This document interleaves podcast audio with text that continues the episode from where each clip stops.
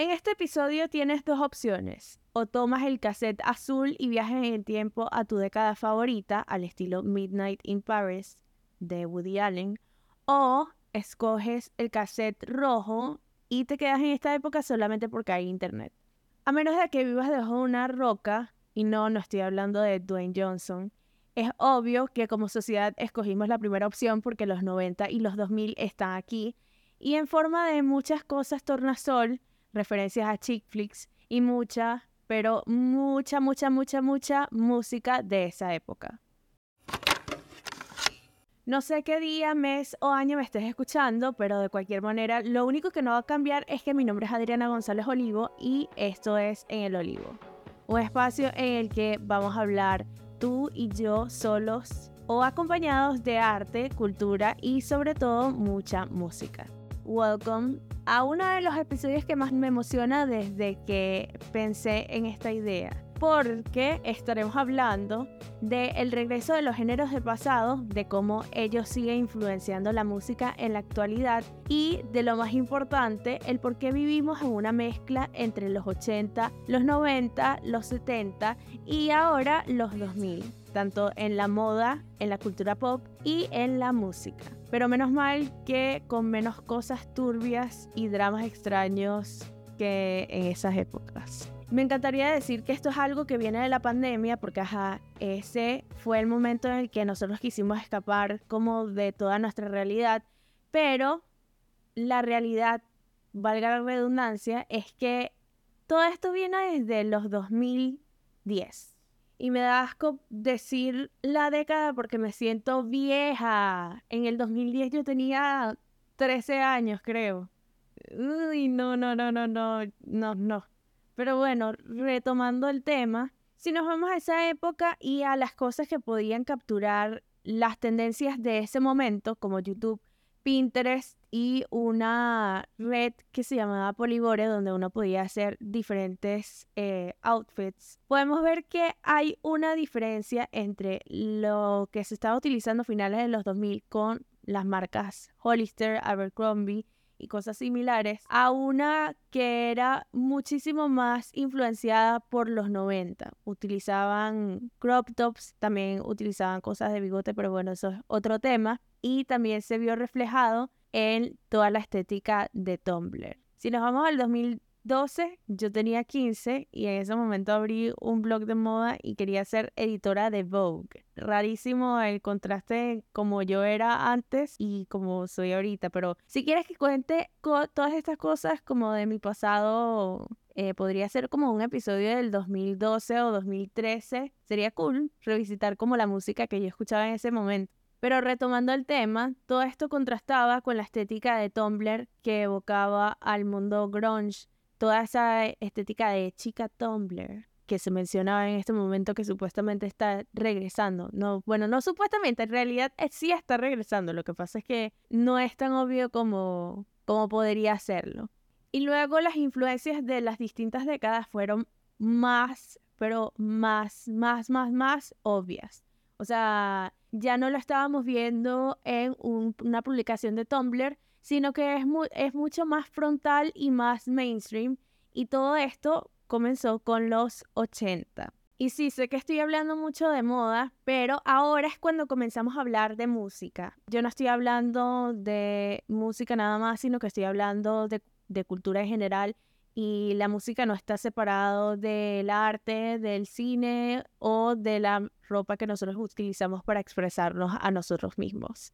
Entonces, ahora sí, los 80. Cuando hablamos de revival como tal, tenemos que pensar primero en los 80 y esto no empezó nada más con Stranger Things en el 2016, sino que comenzó para mí toda esta tendencia de eh, volver en el tiempo fue con Daft Punk en Random Access Memories en el 2013, que tenía nu disco, synth pop Eurodisco por obviamente Giorgio Moroder y también otras cositas porque ellos trabajaron en Tron Legacy en el 2010 eh, haciendo todo el soundtrack. Entonces obviamente que querían seguir esta línea que para mí, si no, es que no, estoy segura de si mi recuerdo es real. O sea, no sé si, si capaz, o sea, yo, yo siento que estoy confundiendo décadas y que en ese momento todavía se escuchaba Get Lucky con Farrell eh, y por eso es que yo lo estoy mezclando.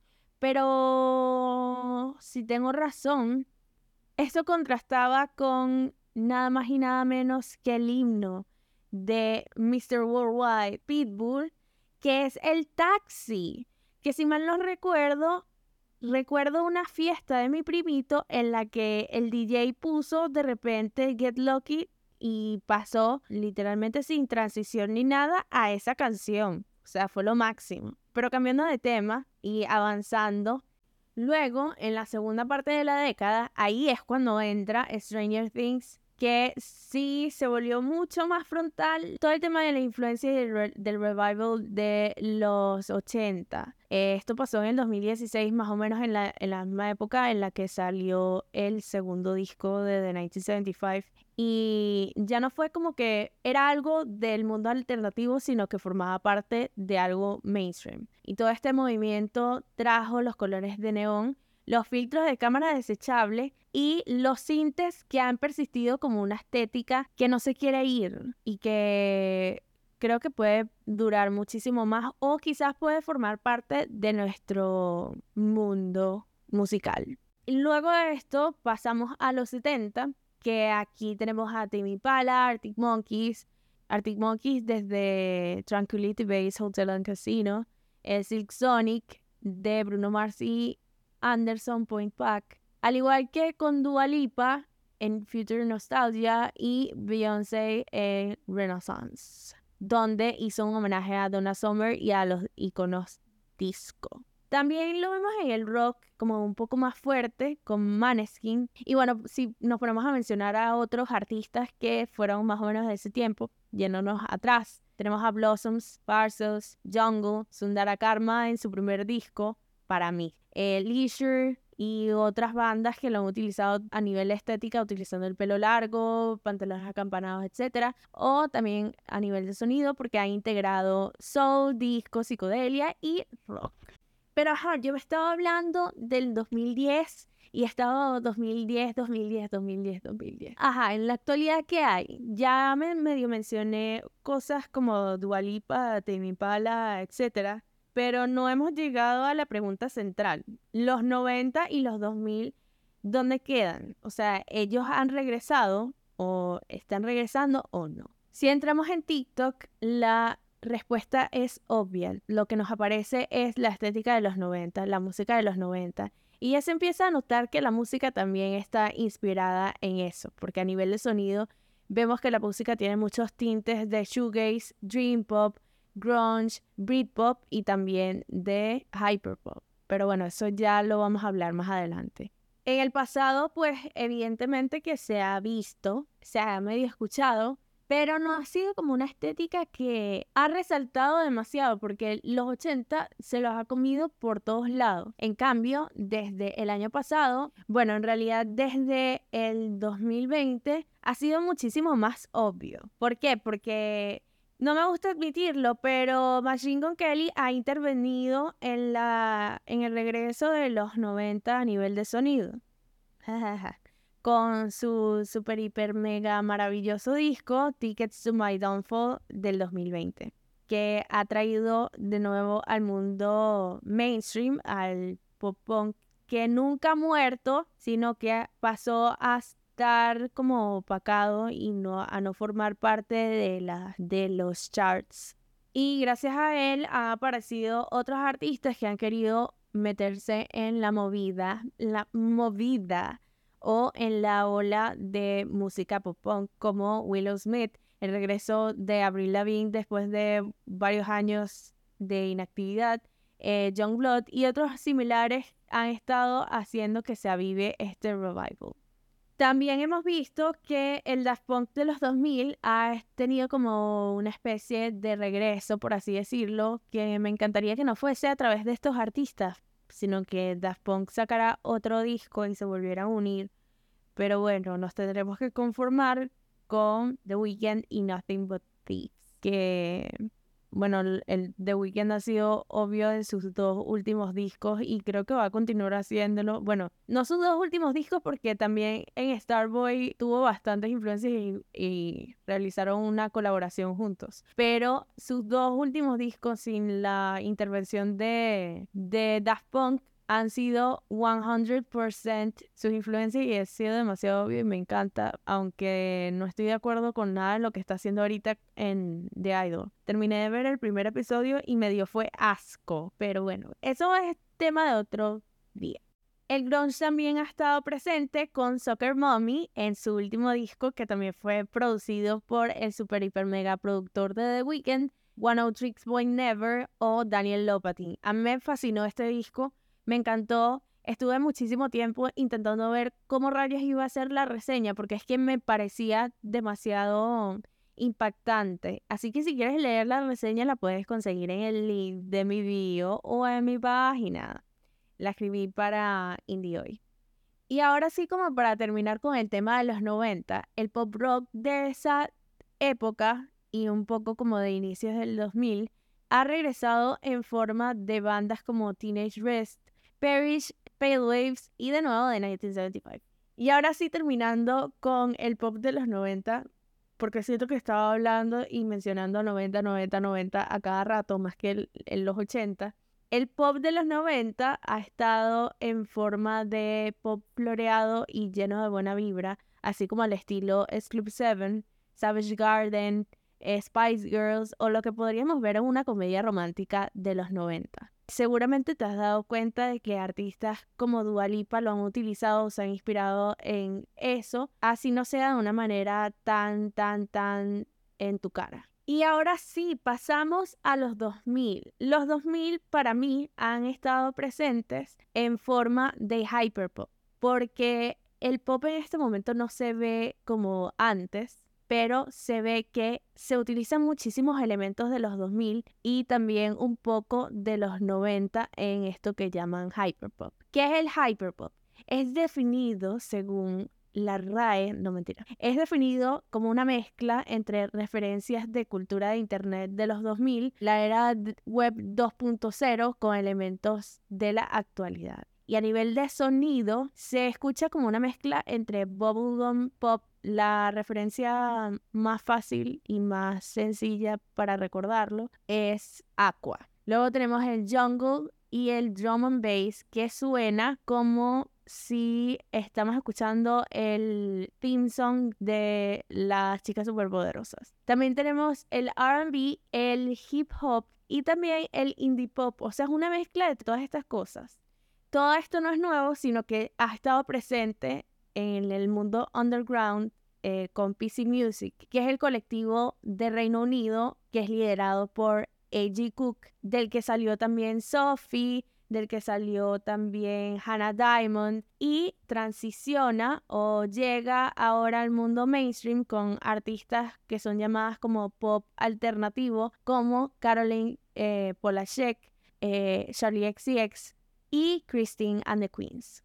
Ellas tres han sido las precursoras desde mi punto de vista de traer esta, este sonido al mundo mainstream. Y lo vemos porque actualmente el pop se escucha así, porque a diferencia de todo el hyperpop que era de PC Music, ellas no utilizan voces que son chillonas en todas sus canciones. Los cambios no son tan bruscos entre un sonido fuerte, metálico, a uno suave como también se escuchó en los inicios con el Lemonade de Sophie, con Heart de Sophie. La música tiene armonía en este momento y es obvio en artistas que son nuevas, entre comillas, como Shy Girl y como eh, Pink Pantherist. Por otro lado, contrastando el hyperpop, que es mucho más sobreproducido, más frontal, más como in your face, tenemos también como una incorporación sublime del pop de NSYNC, Britney y Backstreet Boys, que no ha sido tan explícito como a mí me gustaría porque, ajá, tú sabes que yo amo a Backstreet Boys con todo mi ser. Agregándole a esto, las canciones actualmente son demasiado sobreproducidas. Con esto quiero decir que integran muchos elementos de otros géneros, así como el hyperpop. Son muy dulces, son alegres y nos quieren hacer creer como que el mundo es de muchos colores, eh, a pesar de que muchas veces en sus letras las cosas no son así. Pero para mí, pronto vamos a empezar a escucharlo, todo este hyperpop, este pop, en el mundo alternativo o porque ya varios artistas como Sundara Karma y The Life han estado incorporándolo. Para mí, The Life es la inspiración para hacer este episodio porque él apareció o ganó exposición por su canción llamada Grace, que salió el año pasado. Y esta canción tiene muchas cosas de Savage Garden y también tiene como una mezcla de hyperpop e indie pop. Es demasiado cool, a mí me encanta. E hice una reseña en mi Instagram, así que si quieres leer más de la canción puedes chequearlo ahí.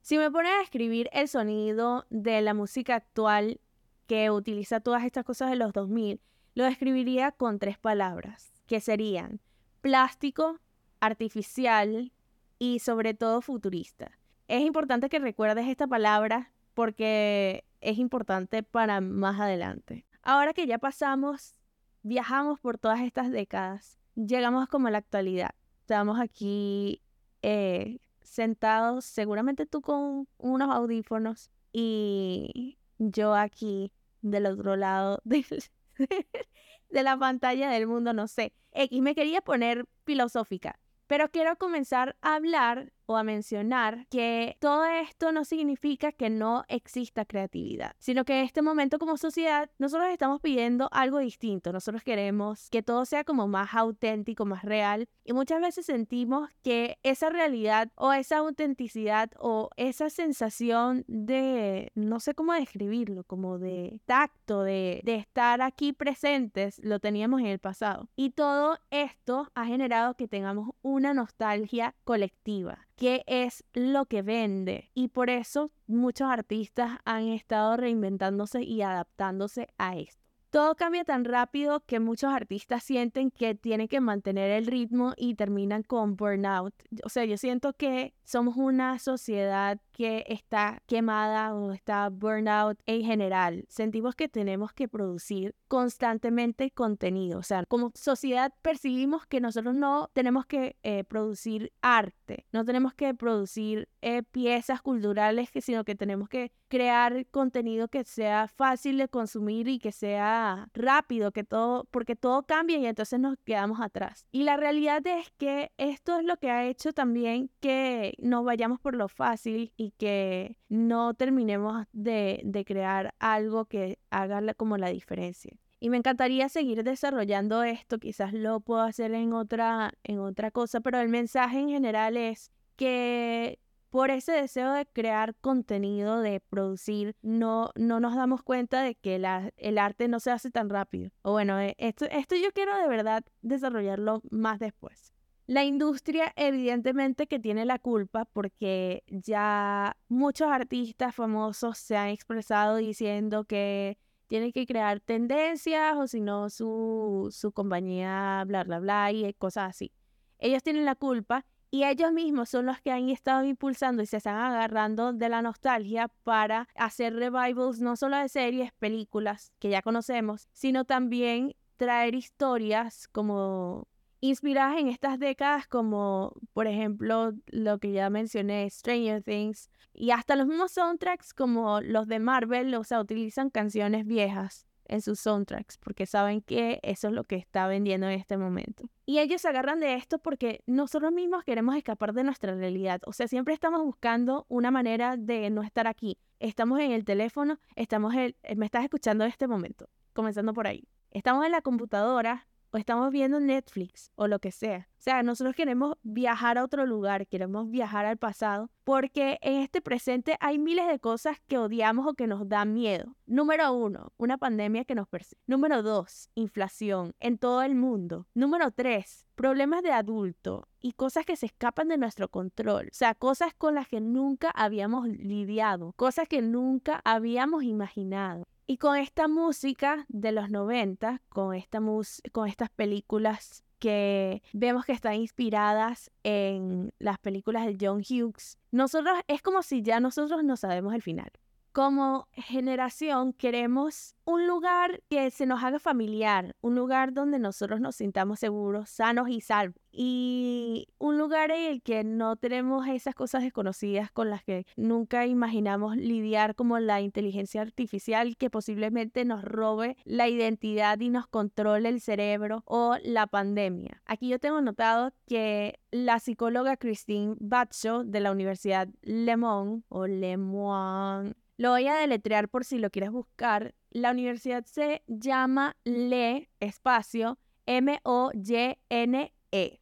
La doctora Bacho dice que existe una mezcla entre la, la, incertidumbre, la ansiedad, la soledad, que nos genera nostalgia y esto es una respuesta común en esta economía disruptiva. Esa fue la cita que yo encontré y que me pareció muy interesante. Además, el deseo que nosotros tenemos de verdad, de verdad, de escapar de la sobreestimulación de tecnología y de esas cosas que nos chocan de adulto estrancado. O sea, nosotros queremos regresar es a un mundo en el que nosotros no teníamos ningún tipo de preocupación, a un mundo que se siente real, que se siente presente, que se siente físico y que contrasta con esa estética de Instagram a la que estamos acostumbrados desde el 2010 en la que todo es perfecto.